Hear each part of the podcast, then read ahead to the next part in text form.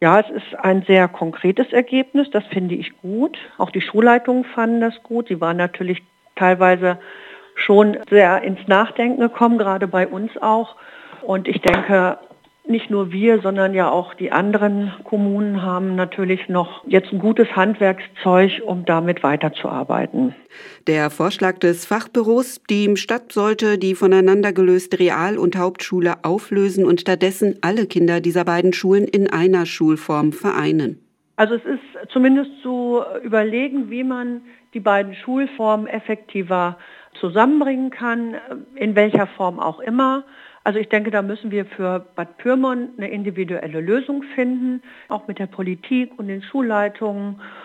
Und wie gesagt, mit diesen speziellen Voraussetzungen, die wir hier haben, eben den großen Migrationsanteil und den großen integrativen Anteil.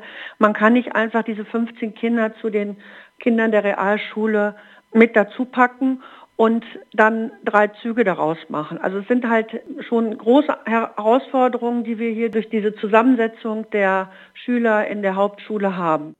Die Schulen werden also nicht direkt zusammengelegt. Das Planungsbüro, das externe, das hat ja ohnehin nur Empfehlungen gegeben. Also da geht es nicht um irgendwelche bindenden Vorgaben.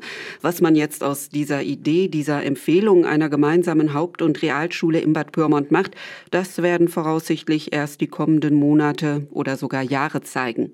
Wir haben ja für beide Schulen einen riesigen auch Sanierungsbedarf. Also der umfasst ja auch mehrere Millionen Euro, die da im Raum stehen. Und wir haben einen Raumbedarf, der gerade für die Haupt- und Realschule noch einige Räume an Bedarf auswirft. Und von daher müssen wir einfach das Gesamtpaket, was uns jetzt die Firma Birigio erarbeitet hat, insgesamt betrachten und natürlich auch im Zusammenhang mit dem Landkreis Hameln-Pyrmont, weil letztendlich, also sind wir ja nicht einzelne Kommunen, die für uns hinarbeiten, sondern es ist ja eben gerade die gesamt gemeinsame Schulentwicklungsplanung, die jetzt auch weitergebracht werden muss.